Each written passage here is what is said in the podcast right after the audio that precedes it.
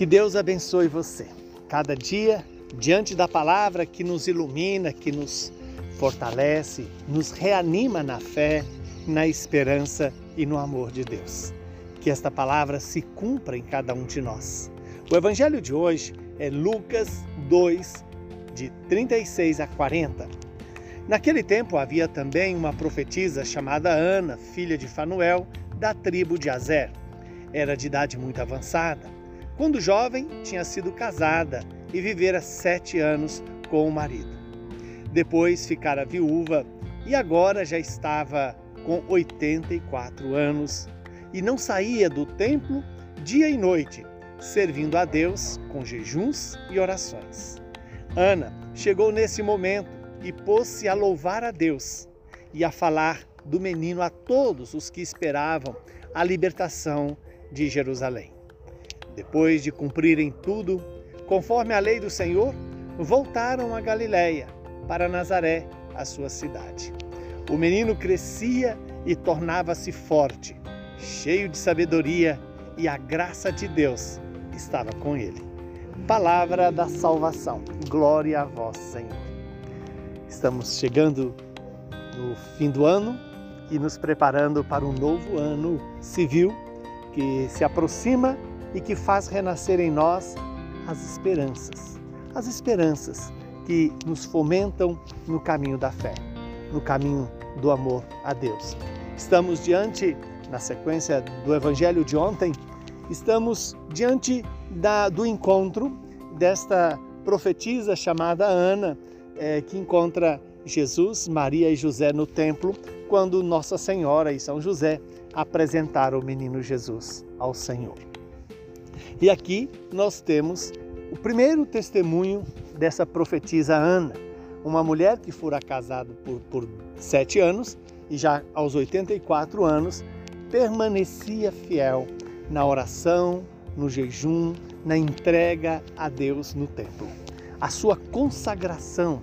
Veja que a consagração ao Senhor é algo antigo, como hoje fazem as religiosas, os religiosos, os sacerdotes, se consagram a Deus na sua totalidade.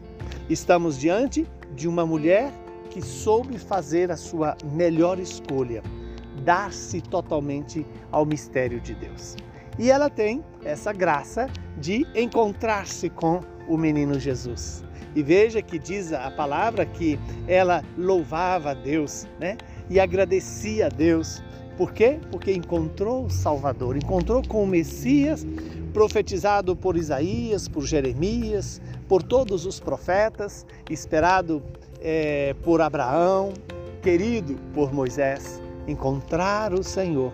Eis que Ana tem essa experiência. E após esse momento do encontro de Ana com Maria, José e Jesus, eis que ela glorifica a Deus, por quê? Porque ali estava a, o menino que se esperava há séculos, o menino que fazia presente o Deus libertador. Mas uma libertação que vai além das dimensões socioeconômicas, uma libertação daquilo que de verdade escraviza o homem, daquilo que destrói o homem, que é o pecado.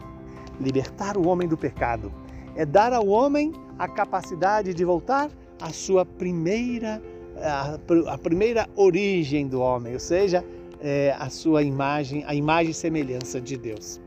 E é bom recordar que esse texto hoje nos fala de que Maria, José e Jesus voltam para a sua cidade, para a região da Galiléia, em Nazaré. E ali faz questão o evangelista de dizer que Jesus crescia e tornava-se forte, cheio de sabedoria e a graça de Deus estava com ele. Veja que o evangelista deixa claro que Jesus assume toda a condição humana, né? do crescimento, do amadurecimento, do fortalecimento físico e a compreensão plena da vontade de Deus no seu tempo. Jesus, enquanto homem, passou pelos limites humanos, passou pelas as contingências humanas e assim ele revela a sua total confiança na vontade do Pai e persevera. E a graça de Deus estava com ele, porque aqui Por que, o evangelista fala isso? Para dar com clareza que Jesus, sendo Deus, se fez homem. E homem com as suas é, limitações do tempo e do espaço. É claro que Jesus não tinha a limitação do pecado, mas Jesus tinha a limitação do tempo e do espaço que o fazia também esperar no Pai, seguir a vontade do Pai. Que o Deus Todo-Poderoso nos abençoe e nos proteja, Ele que é Pai, Filho e Espírito Santo. Saúde, paz e muita perseverança na fé, na esperança e no amor.